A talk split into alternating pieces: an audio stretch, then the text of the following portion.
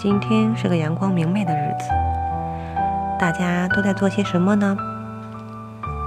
也许你现在在闷热的自习室里啃着枯燥的高数和阅读理解，也许你在抱怨着课程安排的稠密、专业课的变态，也许你现在坐在教室的最后一排，老师在台上吐沫横飞，而你的眼睛却总是无法从一个姑娘的身上移开。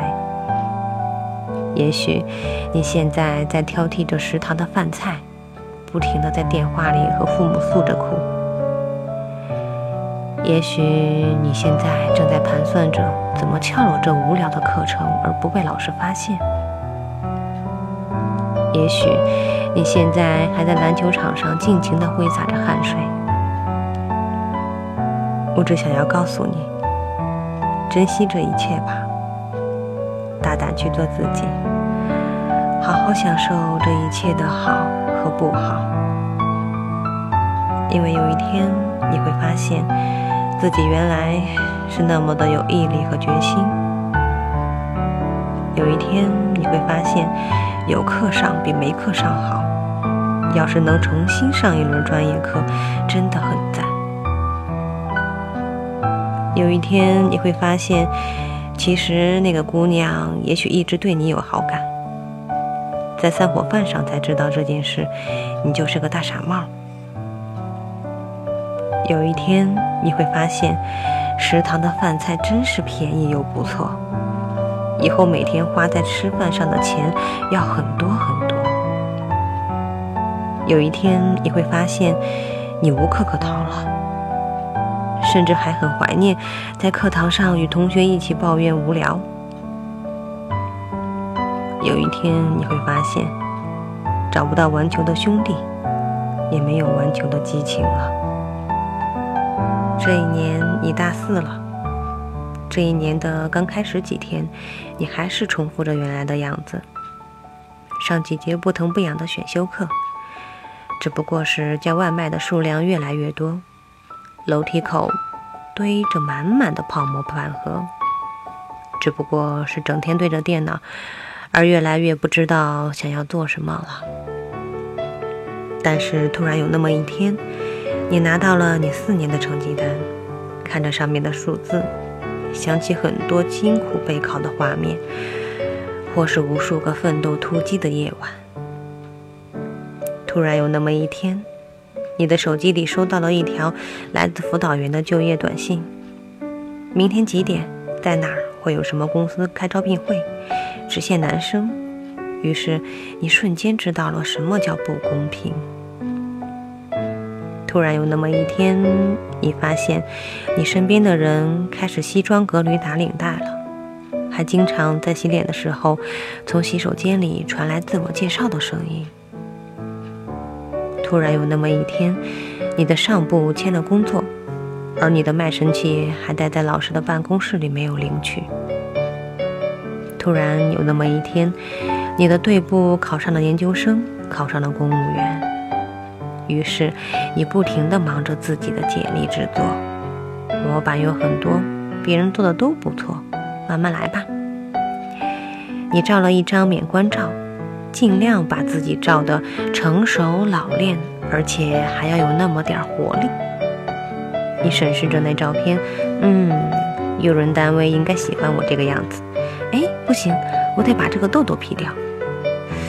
于是你又开始回想自己四年有哪些收获：旁人的奖学金证书、优秀学生干部、优秀团干部、优秀团支书、征文比赛一等奖。让你开始反思你以前的那些不屑和嘲笑。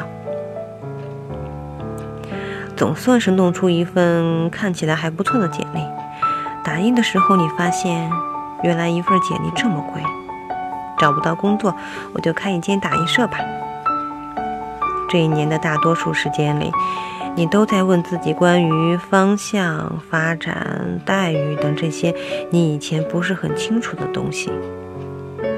见到你的学弟学妹，你语重心长地说：“要学好专业课啊。”他们微笑着，带着一副必胜的表情说：“知道的，就像你当年的样子。你可以看到你的音符从他们的左耳进去，又从左耳飘出来的样子。如果真的可以，你一定好好把专业课知识好好的再学一遍，无论身边的人是否同你一样。尽管吴青峰在台上说：“如果你想要做的不是长辈所控制你的样子，不是社会所规定你的样子，请你一定要勇敢地为自己站出来，温柔地推翻这个世界，然后把世界变成我们的。但你还是要面对一个残忍的东西——现实。考研的人看着找工作的人，觉得自己焦躁。”找工作的人羡慕考研的人有目标。这一年你会转转很多地方，外地的一些城市，你风尘仆仆地赶过去。招聘会后，你又马上赶往下一个城市，只为了给自己多些机会和选择。你没有心境和时间在这些城市里观光逗留了。你发现你没有以前那样敢于做决定了。你才想。这是因为你的选择将决定你的人生吧？还记得自己曾经咬牙说要找个好工作给那个不待见你的高中班主任看看吗？还记得要去哪个城市里看日出日落吗？一旦选择了，就短时间内没法悔改了。在谈及一个工作的时候，你总是关注着当地的房价。拿着这些工资，什么时候才能买得起一套房子呀？你的理想不再是周游世界了，而是房子、车子、位子、面子。于是你自己也成了凡夫俗子。面试的企业要做上百道的性格测试题，这让你越来越不了解自己的性格了，越来越不清楚你原来的样子。那些棱角和骄傲呢？成长让人觉得累，却已没有办法后退。这就是大四，一种人生状态。但是，哥们儿姑娘们，无论怎样，请都别忘了自己最初的理想是什么，在哪里。纵使现实总是和他们相差甚远，乃至南辕北辙。但我们要做的就是无限近的接近他，或者心里永远有这么个和钱无关的纯粹理想，能够给你带来温暖和力量。也别忘了替我告诉你一句：你善良，所以你很棒。只要记得在哪儿都要有自己存在的价值，别为自己碌碌无为而后悔就成了，不是吗？